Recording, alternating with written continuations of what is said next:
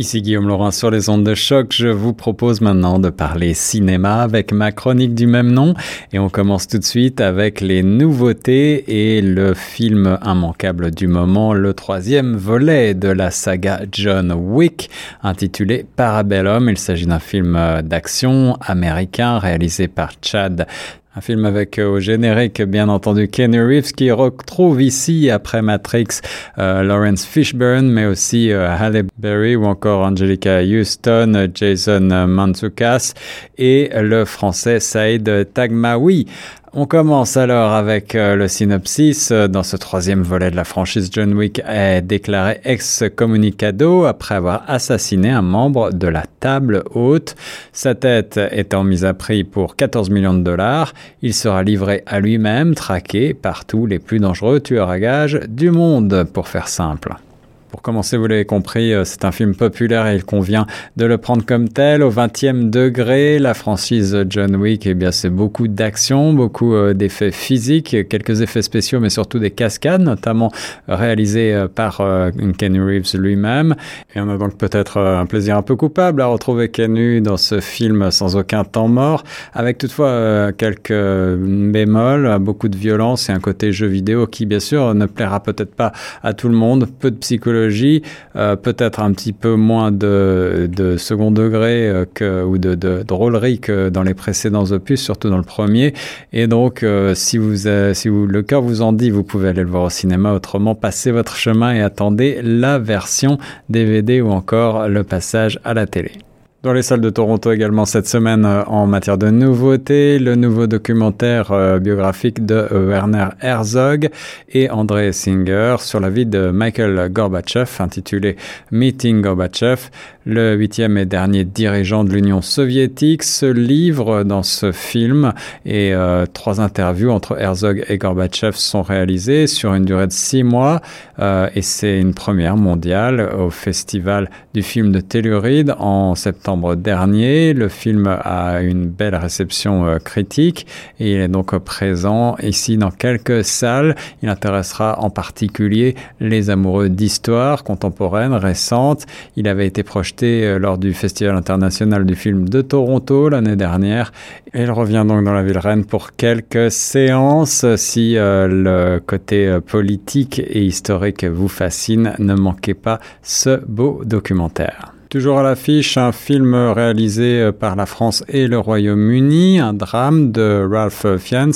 Il s'agit de White Crow, un film donc euh, qui euh, au casting rassemble Ralph Fiennes lui-même avec Adèle Exarchopoulos et Oleg Yevko et qui retrace les premières euh, années du légendaire danseur de ballet russe Rudolf Nurev jusqu'à son évasion dramatique vers l'ouest en 1961. On est encore proche euh, de l'univers euh, soviétique en pleine guerre froide donc à l'aéroport de Paris. Un danseur d'origine ukrainienne, Oleg Yevko, interprète Nurev, tandis que Ralph Fiennes est Alexandre Pushkin, le directeur du ballet de Leningrad qui a reconnu le, le talent incroyable de Nouref, un film qui passionnera les amateurs de danse, encore une fois les amateurs euh, d'histoire et de films historiques. C'est une très belle reconstitution de la guerre froide et euh, des artistes soviétiques, athlètes et autres qui euh, tentaient de passer vers, vers l'Ouest. C'est une histoire peut-être aujourd'hui un petit peu oubliée, notamment par les plus jeunes générations, mais cela mérite d'être compté et le film est extrêmement bien mis en scène et également très bien interprété, euh, notamment par le grand euh, Ralph Fiennes, mais aussi par euh, des acteurs dont ce n'est pas le métier premier. Toujours à l'affiche également, et si vous avez envie de rire euh, de manière légère, un film américain euh, signé Chris Addison, ça s'intitule The Hustle, un film euh, donc qui met en scène Anna Hathaway avec Rebel Wilson ou encore Alex Sharp et Tim Beck Nelson. Anna Hathaway et Rebel Wilson sont issus de classes sociales très opposées et elles s'allient pour escroquer et anéantir les hommes qui ont abusé d'elles. Un film qui se présente donc un petit peu comme féministe, qui est en fait davantage un divertissement avec des actrices qui en font beaucoup, qui cabotinent comme on dit, mais qui font rire aussi. L'histoire est un petit peu légère encore une fois.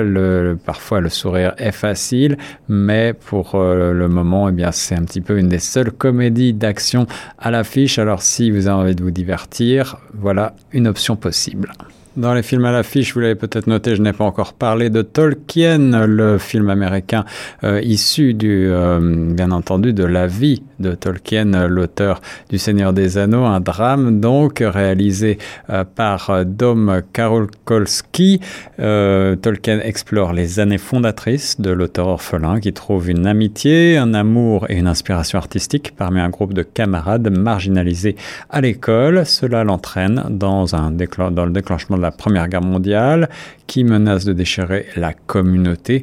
Toutes ces expériences vont inciter Tolkien à écrire son célèbre roman de la Terre du Milieu avec euh, Nicholas Hoult, Lily Collins, Colm Minet ou encore euh, Derek Jacobi et Geneviève O'Reilly dans les rôles principaux.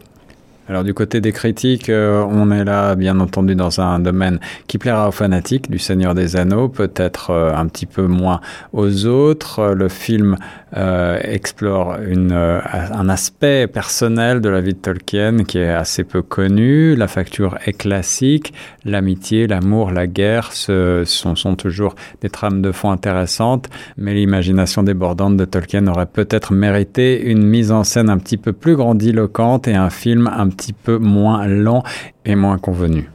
On termine comme à l'accoutumée avec le coup de cœur francophone et cette semaine, pour les 10 ans du film, je vous propose de revoir L'armée du crime, un film réalisé par le français Robert Guédigan avec Simon Abkarian, Virginie Ledoyen, Robinson euh, Stevenin. Il s'agit d'un film historique et d'un drame de guerre. On est toujours dans la guerre, dans le Paris occupé par les Allemands. L'ouvrier poète Misak Manoukian prend la tête d'un groupe de très jeunes juifs hongrois, polonais, roumains, espagnols, italiens, arméniens qui sont déterminés à combattre pour libérer la France qu'ils aiment, celle des droits de l'homme. Dans la clandestinité et au péril de leur vie, ils deviennent donc des héros. Les attentats de ces Parisiens étrangers vont harceler les nazis et les collaborateurs, alors que la police française va se déchaîner, multiplier ses effectifs, utiliser filature, dénonciation, chantage, torture pour tenter de les trouver. 22 hommes et une femme seront finalement condamnés à mort en février 44 dans une ultime opération de propagande, ils seront présentés comme une armée du crime, leur visage en médaillon sur un fond rouge placardé sur les murs de toutes les villes du pays, ces immigrés morts pour la France entrent ainsi dans la légende. C'est euh, cette belle et tragique histoire que raconte donc le film de Robert Guédigan, un film qui à l'époque a trouvé euh, une belle critique, euh, l'épopée déchirante du groupe Manoukian semblait destinée à Robert Guédigan et à nul autre, écrivait ainsi Télérama. Il désire et assume la dimension pédagogique de son film du côté de la vie toujours.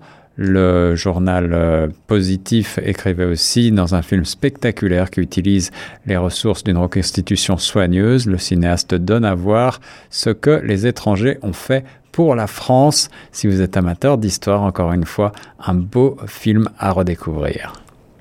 Pour une nouvelle euh, revue des sorties du moment et des films toujours à l'affiche, on se retrouve la semaine prochaine. C'était Guillaume Laurent sur Choc. Bonne semaine et bon cinéma.